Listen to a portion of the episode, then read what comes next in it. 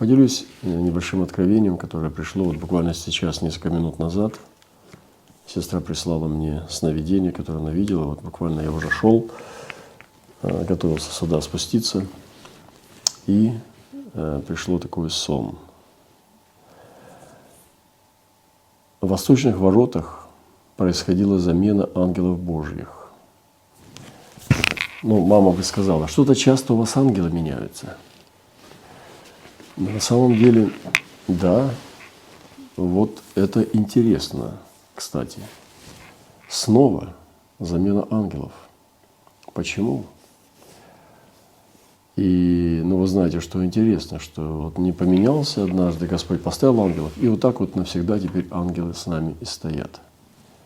А снова происходит замена ангелов – вы знаете, в английском мире есть специфические ангелы, которые исполняют определенные специфические задания. Они ставятся на определенное время с определенной целью выполнить определенное задание. я разумею, что эти ангелы сменяют других для того, чтобы исполнить определенную миссию, которая имеет свои временные э, рамки. И снова в восточных воротах происходила замена ангелов Божьих. Это, знаете, как смена караула. Ангелы Божьи были с чашей в одной руке и с огненным мечом в другой руке. В чаше были горящие угли, которые ярко полыхали. После, через некоторое время, начался сильный вихрь, который схватил чашу с горящими углями, и эти угли стали падать на землю – все это в разных местах производило разное действие. В одном месте это было благо, потому что от углей начало сгорать все то, что не нужно. В другом месте это приносило разломы еще. В одном это было как потрясение и еще много разного. И все по-разному, к этому, все по-разному к этому относились. Для кого-то это была катастрофа, для кого-то это было шоком, для кого-то это было неожиданно, а кто-то, наоборот, был готов, принимая происходящее, видя в этом благо. И все мы можем это понимать, что эти угли, раскаленные угли, а вы знаете, что я тоже разумею, что угли также могут символизировать и нас с вами. Они ярко полыхают, и мы говорили, что угли отличаются от огня.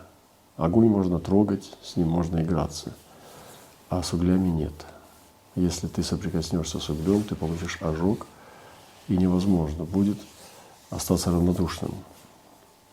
Уголь производит изменения. Иногда боль, иногда жар и свет. И сильный вихрь, который схватил чашу с углями, это как галгал, производило, что они стали падать на землю. И вот сегодня я призываю принять угли – принять угли Господа, принять этот галгал, принять это то, что Бог сыплет на землю в нашей жизни, приходят перемены огненные. Может быть, мы принимали ровное такое слово, тихое, ласковое, которое было нам не только удобно и приятно, но и понятно. Но уголь, он непонятен. И зачастую нужно принимать то, что Господь приготовил, а не то, что нам нужно, э, ну, то, что мы ожидаем от Него. Я сегодня хочу поделиться, дорогие братья и сестры, несколькими такими кусочками хлеба. Э, я набрал их пути, следуя по тропам, по которым Господь ведет меня сейчас. Я хочу поделиться очень сильным откровением про Бельгию – вы знаете, что в Бельгии говорят на немецком и на французском языке. Там есть именно центр Евросоюза.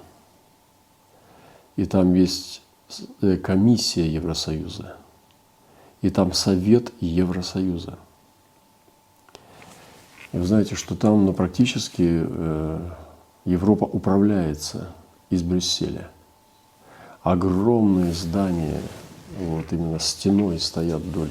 Э, там одно место, есть улица, квартал. Это, ну, честно говоря, на меня производит невероятное такое действие. Не восхищение, а изумление, как мир управляется через систему.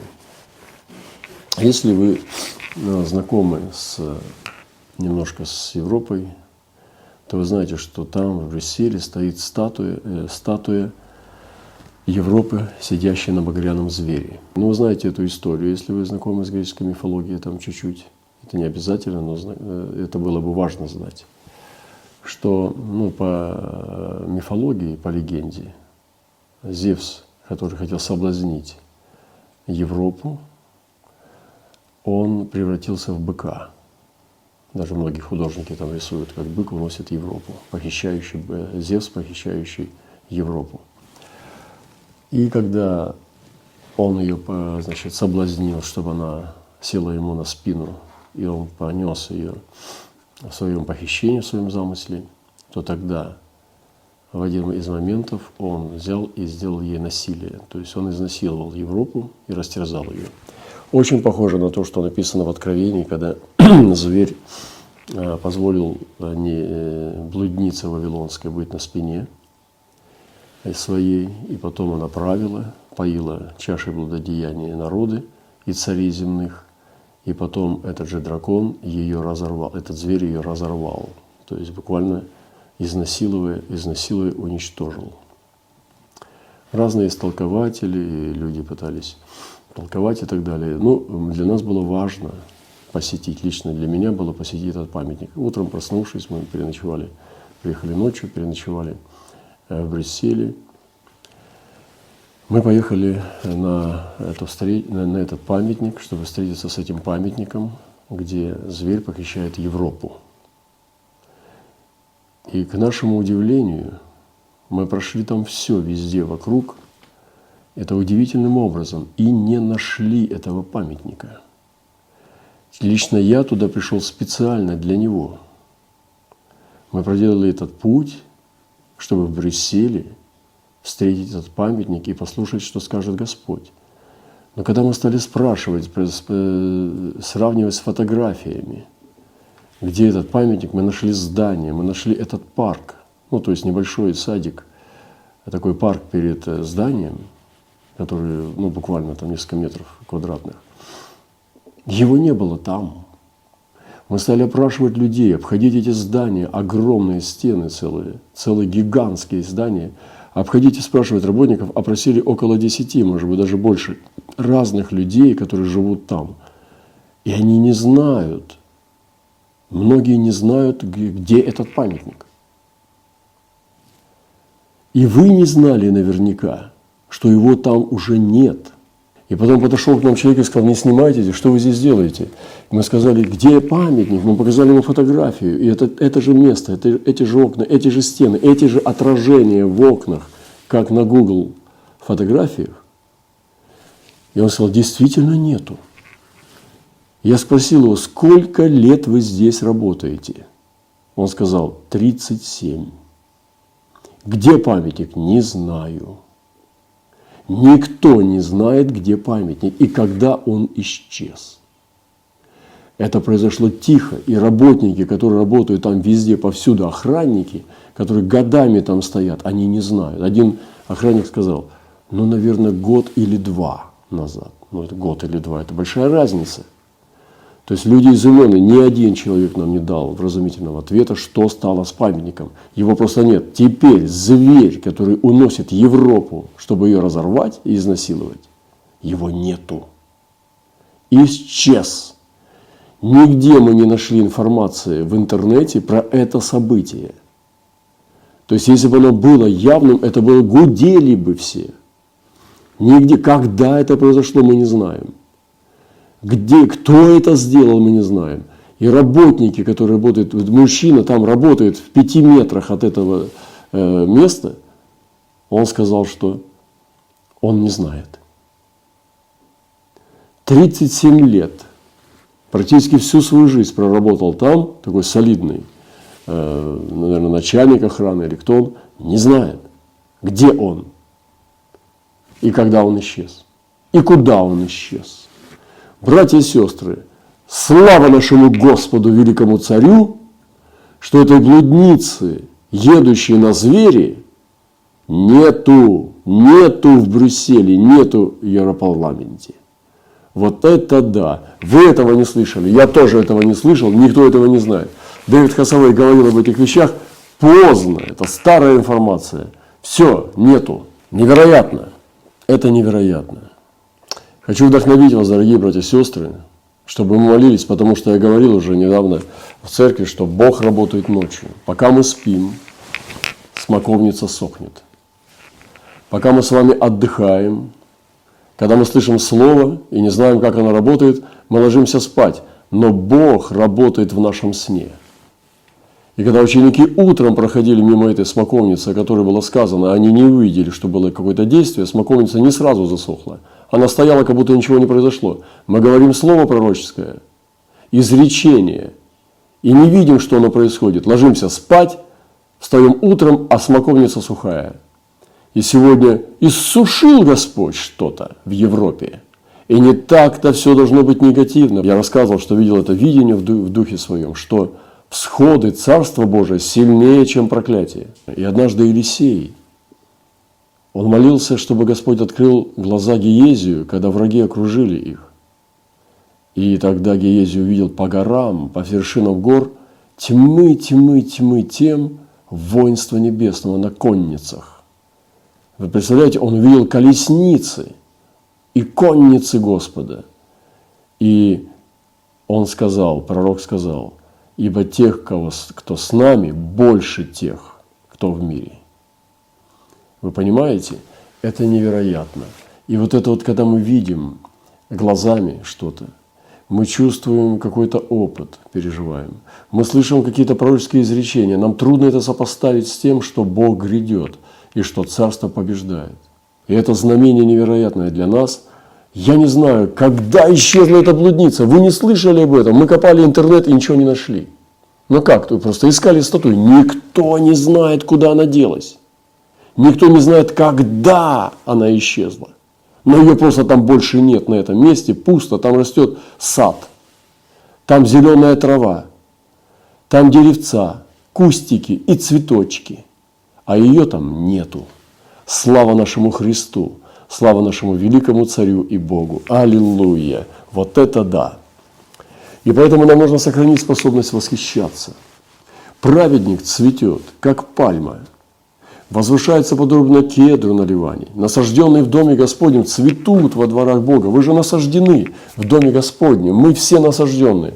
Цветут во дворах Бога нашего. Они и в старости плодовиты – и сочны, и свежи, чтобы возвещать, что праведен Господь, твердыня моя, и нет неправды в нем. Праведен, твердыня, и нет неправды в нем. Аллилуйя! Нету блудницы на звере, вы понимаете, в Брюсселе нету. Слава нашему Господу. Это надежда, надежда для Европы. Слава Богу. Еще э, короткую мысль. Господь говорит, что Он увлечет э, в пустыню свою невесту. И Он говорит, я увлеку ее и приведу ее в пустыню. Как увлекает нас Бог? Вы знаете, иногда через какое-то, может быть, благословение. И мы начинаем сразу увлекаться. Иногда Он увлекает нас через боль. Нам некуда деваться, и мы бежим за исцелением, за обезболивающим. Иногда Он увлекает нас через давление обстоятельств и узами человеческими влечет нас, так что невозможно ничего сделать. Но Господь знает, как нас увлечь. И Он говорит, что некоторых из нас Он увлекает сегодня в пустыню. Посему вот я увлеку ее и приведу ее в пустыню. Бог забирает человека в пустыню.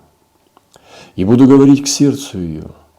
Для того, чтобы говорить к сердцу, нужно забрать в пустыню, там, где нет шумов, там, где нет отвлечения, там, где не работает интернет, там, где не работают соцсети, Бог начинает говорить к сердцу своей возлюбленной. Как же это красиво! Господи, забери меня, чтобы я мог слышать Твой голос. И дам ей оттуда виноградники, оттуда, именно оттуда приходят обетования, из этой тишины святой, из этого Божьего мира приходят благословения. И он говорит – я дам ей оттуда виноградники ее и долину Ахор в преддверии надежды. И она будет петь там. Вы представляете себе? Петь там, как в дни юности своей, как в день выхода своего из земли египетской. Господь сегодня возвращает нас в первую любовь. И я сегодня призываю нас вернуться, вернуться в это оживление эмоций, вернуться в оживление первой любви, чтобы начать петь. Пойте, пойте Богу, так сказано в Слове Божьем, пойте, даже если у вас нет слуха, все равно пойте. Если нет голоса, пойте, и она будет петь там, как в дни юности своей. И будет в тот день, говорит Господь, ты будешь звать меня муж мой, и не будешь звать более меня Ваали. И удалю, удалю имена Валов от уст ее, и не будет более воспоминаемы имена их. Бог становится мужем. Бог уже не просто тот Вали это вообще это любовник, это вообще нехорошо. И даже не жених Господь, он уже муж. Муж – это тот, который познал тебя. Это тот, который, познав, дал семя, и ты приносишь плоды. Бог, который в завете с тобой. Бог, который имеет брачный завет, и Он защищает тебя, Он обеспечивает тебя, Он дает тебе семя, Он становится мужем который ведет тебя по жизни как муж. И заключу в то время для них союз с полевыми зверями. Представляете себе? Вы когда-нибудь э, переживали чудеса со зверями или же с э, творением, или с птицами? Я помню в юности, когда я уверовал, иногда я молился э, где-то в дикой природе, и птички прилетали рядом, зависали в воздухе, в метре от моего лица. И они вместе со мной пели в воздухе. И понимал, что Господь посылает мне знаки и поддерживает меня. Даже творение может повиноваться. И было много раз, когда человек может повелевать творением, погодой, животными. Он может делать то, что делал Адам в Едеме. Если ты в союзе. И смотрите, что Господь обещает – заключу в то время для них союз с полевыми зверями. Вот мы слышали, как у нас там где-то в России стали приходить тигры э, в деревню. Буквально сестра наша там убегала от тигра, защищала свою собаку, сказала, нет, я тебе собаку не отдам. Собака – деликатес для тигра. И вот она схватила свою эту собаку и убежала от тигра. Но Господь сказал, я заключу в то время для них союз с полевыми зверями, и с птицами небесными, и с присмыкающимися по земле. Змея не будет жалить человека, она будет в союзе с ним. И лук, и меч, вот эти луки, и мечи истреблю от земли той, и дам им жить в безопасности. Господь дарует мир через пустыню. Не бойтесь пустыню. Господь поведет нас в пустыню, чтобы говорить к нашему сердцу. Господь ведет нас в пустыню, чтобы обновить с нами завет. Господь нас ведет в пустыню, чтобы мы снова начали петь Ему, и чтобы мы услышали Его. И Он говорит дальше, «Обручу тебя мне навек, и обручу тебя мне в правде, в суде, в благости и милосердии, и обручу тебя в верности». Обновите завет. Я знаю, что некоторые из вас обновляли завет и даже принимали там второй раз водное крещение. Но это не водное крещение, это обновление завета – Почему бы не сделать это снова? Почему бы не сделать это этой весной? Почему бы не сделать это сегодня или завтра? Почему нет? Обновите свой завет. И обручу мне, тебя мне навек в правде, суде, благости и милосердии, и обручу тебя мне в верности. И ты познаешь Господа. И будет тот день, я услышу, говорит Господь, я услышу небо, и оно услышит землю – Земля услышит хлеб и вино и лей, и сии услышат Изриель. И посею ее для себя на земле, и помилую непомилованную, и скажу не моему народу ты мой народ, а он скажет, ты мой Бог. Соединение. Итак, я знаю, что некоторых из нас Господь уже повел, некоторых поведет в пустыню. Не бойтесь пустыни. Это пустыня там, где мы должны найти сад. Это не та пустыня, которая принесет тебе только страдания и окончание будет сухой песок. Нет. Это пустыня, которая должна закончиться садом. Она должна закончиться обещаниями Бога и твоим обновлением в первой любви. Не бойтесь, давайте последуем за ним в пустыню, когда Господь ведет нас. Еще один кусочек хлеба, который мы собираем в корзину. Господь говорит, иди, и сказал мне Господь, иди еще. Вот, и иди еще. И полюби женщину, любимую мужем, но прелюбодействующую. И здесь Господь говорит, иди еще и полюби. И вот я хочу тоже сегодня вдохновить вас идти и полюбить еще кого-то. Я не беру негативный пример здесь, что нужно сделать то и другое, но Господь повел, Он сказал, иди еще полюби.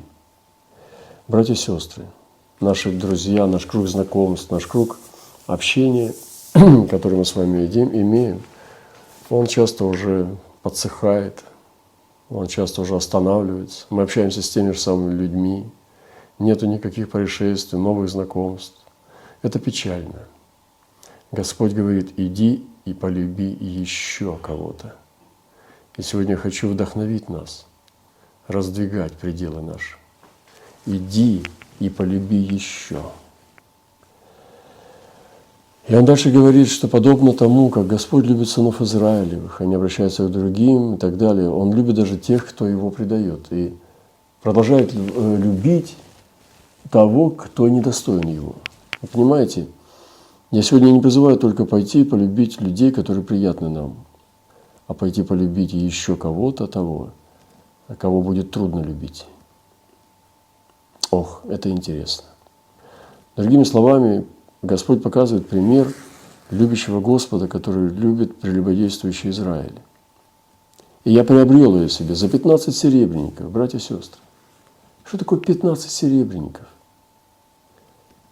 И за хамер ячменя, то есть буквально ячмень даже, ну ячмень, это даже не мука. И пол хамера ячменя, то есть за, за полтора хамера ячменя. То есть 15 серебряников это меньше, чем Иуда продал Иисуса Христа в два раза. И, хами, и полтора хамера ячменя обрел себе жену. Смотрите, как дешево. И действительно, цена этих расширений нашей любви, она может быть не так уж и большой. Пойдите и полюбите еще кого-то. И сказал ей, много дней оставайся у меня, не блуди, не будь с другими, я также буду и для тебя. Условие пророческого примера. Ибо долгое время сыны Израиля будут оставаться без царя и без князя, без жертвы, без жертвоприношения Ефода и Терафима. И после того обратятся сыны Израиля, и взыщут Господа Бога и Давида, царя своего, и будут благоговеть пред Господом, и благостью его в последние дни. Вот это исполнение пророческого примера, оно совершится. Помните, что некоторые из Божьих людей – Некоторые из нас, они являются пророческим знаком, они являются пророческой притчей. Наблюдайте, наблюдайте внимательно. И еще одно. Целовать Иисуса. Думали об этом когда-нибудь? Я говорил об этом в прошлые разы, какое-то время назад. Но это мистическая вещь. И, конечно же, буквально не надо обязательно включать фантазию, как это происходит в царстве людей, в мире людей. Но Павел сказал, я говорю по отношению ко Христу и церкви, когда он сказал, что станут одна плоть, и отлепится человек от, от матери и отца, и будут одна плоть. Я говорю по отношению ко Христу и к церкви. То есть Павел рассказывал, что духовный образ может быть таким. И я рассказывал уже, но я хочу напомнить нам, возбудить дух как можно целовать Иисуса. Вы знаете, Писание говорит, целуйте Сына. Вот, э, мы читаем о том, что почтите Сына. Ну, так решили синодальные переводчики. Но на, на, на буквальном переводе «целуйте Сына». Что это такое странное повеление, братья и сестры? Что это такое странное повеление в Библии целовать Иисуса? И сказано «целуйте Сына». Вот мы берем маленького мальчика, подкидываем его розовощекого, и целовать его – это хорошо. Так и хочется его целовать. И это так чисто. Ребенок, э, сам взрослый, дядя или тетя становится добрее, потому что они целуют сына. Да, целуйте сына. Когда он пришел, Христос на землю, он пришел сыном. Не только сыном Бога, но в какой-то степени и вашим сыном.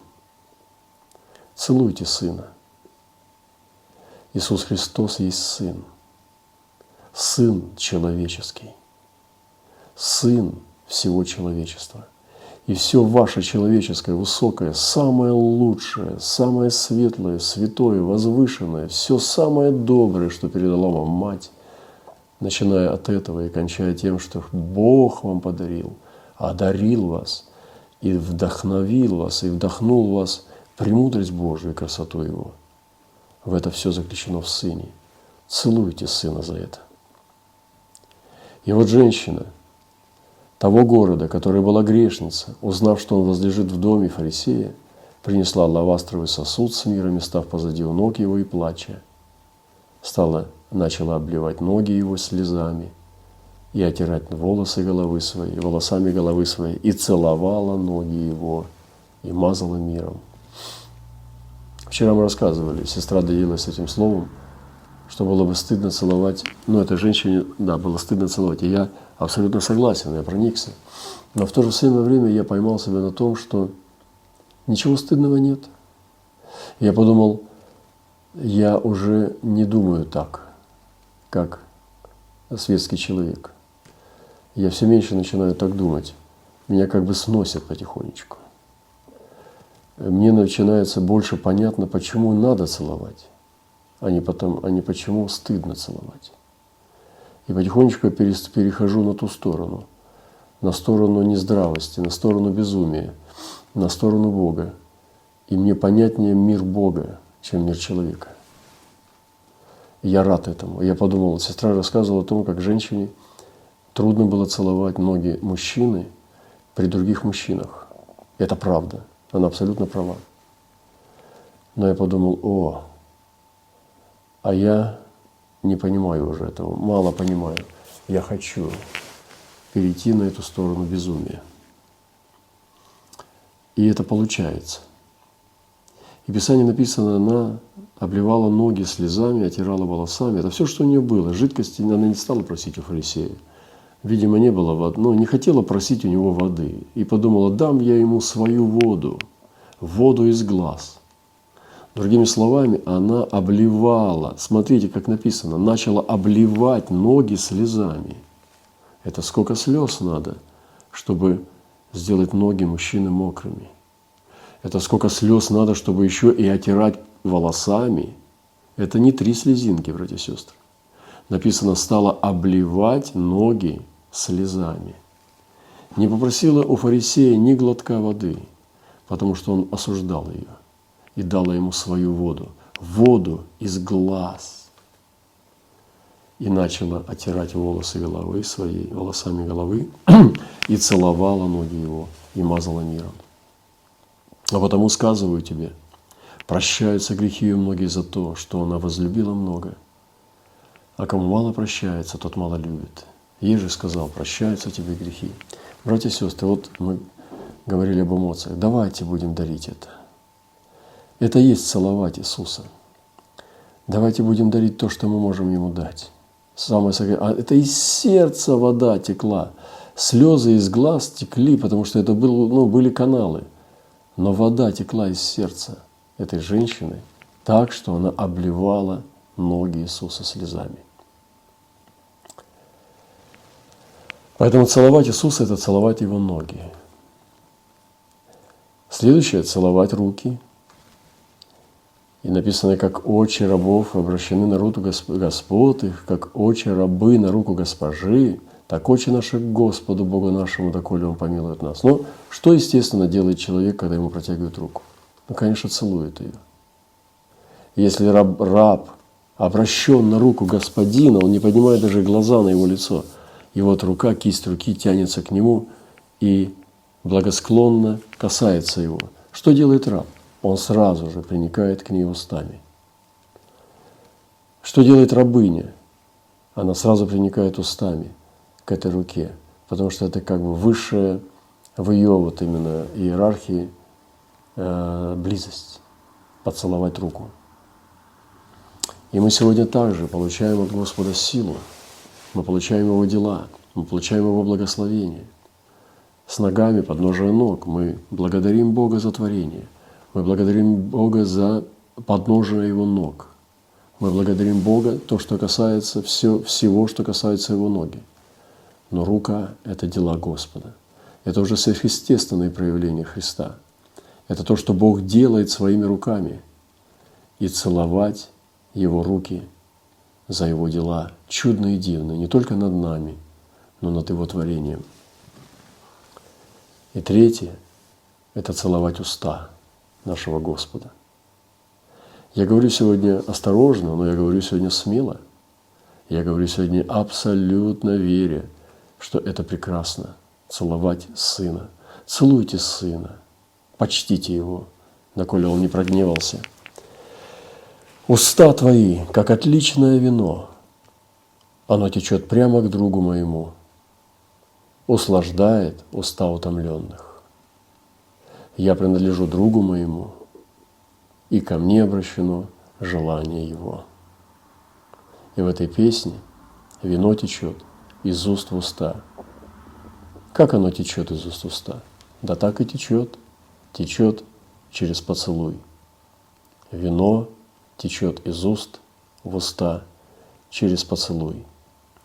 Поэтому целуйте Сына, Его ноги, Его руки, Его уста. И это высший уровень единства, когда мы уже не из-за подножия ног, не из-за того, что что-то Господь нам даровал, не из-за Его дел чудных и дивных в нашей жизни, но из-за Него самого. Поднимите ваши глаза от ног выше – Поднимите ваши глаза от рук выше и посмотрите на Его лицо. И соединитесь с самым сокровенным, с ликом нашего прекрасного Господа, Царя царей, Бога богов и Господа Господ. И в заключение последнее, дорогие, возьму еще минуту-две. Держите силу света – потому что у света есть сила. Вы знаете, насколько люди чувствуют нас? Это по этой силе света. Они видят нас своими глазами, но могут не видеть нас духом, потому что сила света слабая.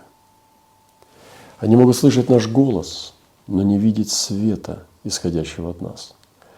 Что такое сила света? Это то, что Господь заложил в наши сердца. И Писание говорит, Иисус так сказал – вы свет мира. Не может укрыться город, стоящий наверху горы. И зажегши свечу, не ставит ее под сосудом, но на подсвечнике, светит всем доме. Тогда светит свет ваш пред людьми, чтобы они видели ваши добрые дела и прославляли Отца вашего Небесного. И вот эта сила света, она единственная, что касается людей. Люди приходят к Богу через нас из-за света, а не из-за слов – Люди идут за нами из-за света, а не из-за слов, не за словами и даже не за делами, а за этим мистическим, дивным, чудным светом, который они видят в нас через наши слова, через наши дела или даже просто через мягкое молчание и взгляд. Но люди идут именно за светом. Поэтому светите, держите свое сияние света высоко, поднимите этот регулятор лампочки на полную мощность и не тускнейте. Сохраняйте силу света. В чем она заключена? Если расчленить, вот так вот рассмотреть э, этот свет, это, конечно же, радость. Радость. Радость нашего спасения, радость Духа Святого. Радость – это плод Духа. Это радость. Радуйтесь. Потому что человек печальный не может светить не может сиять. Мы сегодня призваны с вами быть светом этого мира. Так да светит свет. Это, конечно же, доброта. Но как можно увидеть Божьего человека недобрым? Разве может Божий человек быть недобрым? Поэтому доброта пусть изливается из нас. Не будьте злыми, Не будьте мстительными, не прощающими, будьте добрыми. Вера. Свет – это вера.